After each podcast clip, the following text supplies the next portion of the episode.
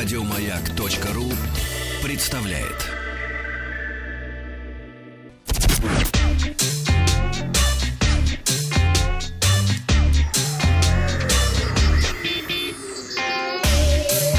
Страна транзистория.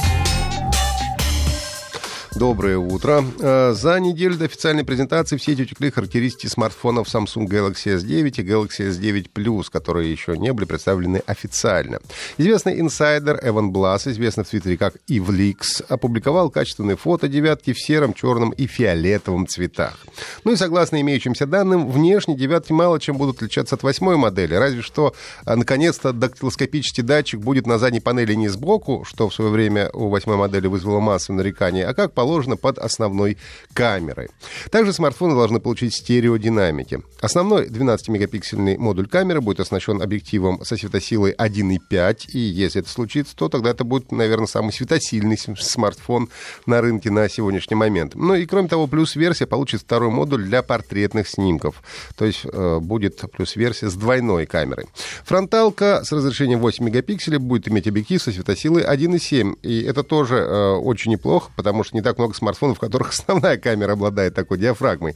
Так что любителям селфи должно понравиться. Ну и по словам другого инсайдера, э, инсайдера Роланда Куанта, стоимость Galaxy S9 с накопителем на 64 гигабайта в Норвегии будет стоить около 1130 долларов, когда как Galaxy S Plus с таким же объемом памяти обойдется в 1260 долларов США.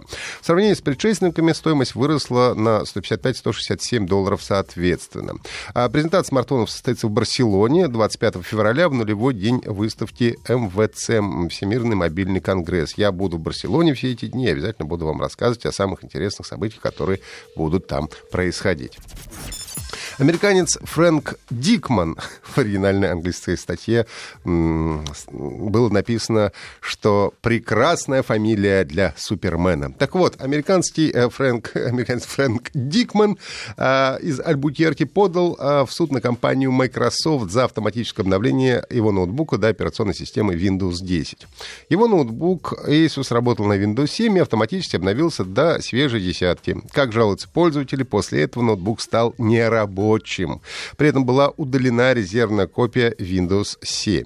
Мужчина настроен серьезно. Он требует либо вернуть на его компьютер удаленную семерку, либо выплатить ему, внимание, 600 миллионов долларов США в качестве компенсации ущерба. Причем иск адресован как Microsoft, так и главе Microsoft Сатье Наделли. А мужчина требует удовлетворить его иск в течение 30 дней, ну а представители компании пока отказываются от комментариев. Компания Apple отреагировала на ситуацию с неправильной интерпретацией символов индийского языка телугу, который приводил к зависанию как встроенных, так и сторонних мессенджеров, о чем мы с вами уже говорили. Компания заявила, что уже работает над исправлением для iOS 11, macOS High Sierra, WatchOS 4 и tvOS 11. При этом они уже исправления внесены в бета-версии операционных систем. Забавно, что более старые версии указанных операционных систем не имеют данного изъяна. Ну и хорошая новость для а, российских любителей яблочной продукции. По данным Яндекс.Маркета, стоимость iPhone 10 снизилась почти на четверть с момента начала продаж.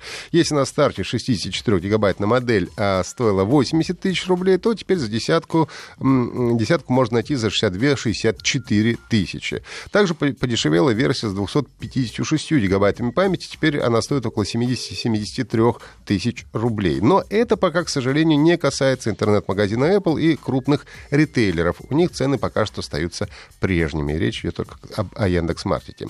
Ну и во время недавней конференции генеральный директор Apple Тим Кук заявил, что iPhone 10 превзошел все наши ожидания и стал самым продаваемым смартфоном компании. Сервис Яндекс Такси провел в Москве испытание прототипа беспилотного автомобиля. Машина полностью в автономном режиме, без участия водителя, проехалась по району Хамовники, ну, по сути, вокруг офиса компании Яндекс. Они сняли видео по этому поводу, и прямо это действительно впечатляет. Как говорят в Яндексе, важно было протестировать автомобиль в сложной дорожной ситуации с пробками и скользкой неочищенной дорогой. Ну и, разумеется, за рулем машины находился сотрудник компании, который э, готов был в любой момент перехватить управление, но это не понадобилось. Автомобиль полностью справился с путешествием шествием по московским заснеженным и скользким улицам, и останавливаясь на светофорах и пропуская пешеходов. Это все мы как раз можем видеть в этом снятом видео. Пока что у Яндекса нет конкретных планов по срокам полноценного запуска такого автомобиля. Компания продолжает собирать данные и обучать свою систему. Ну и э, еще один странный рекорд. Спидранер, человек, который проходит игры на скорость с ником э, NEMS38, установил очередной мировой рекорд, уже восьмой на его счету. В этот раз геймер прошел на скорость игру Dark Souls 3 и сумел одолеть всех обязательных и опциональных боссов, не вкладывая души в прокачку, играя за класс нищего, который стартует с довольно высокими характеристиками, но без экипировки, только с дубинкой и щитом.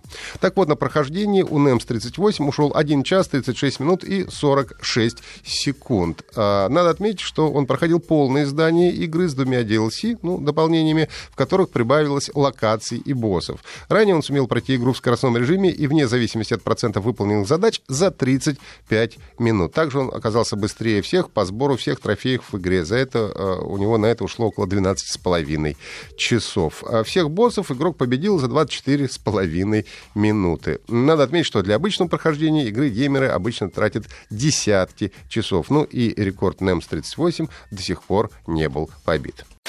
Еще больше подкастов на радиомаяк.ру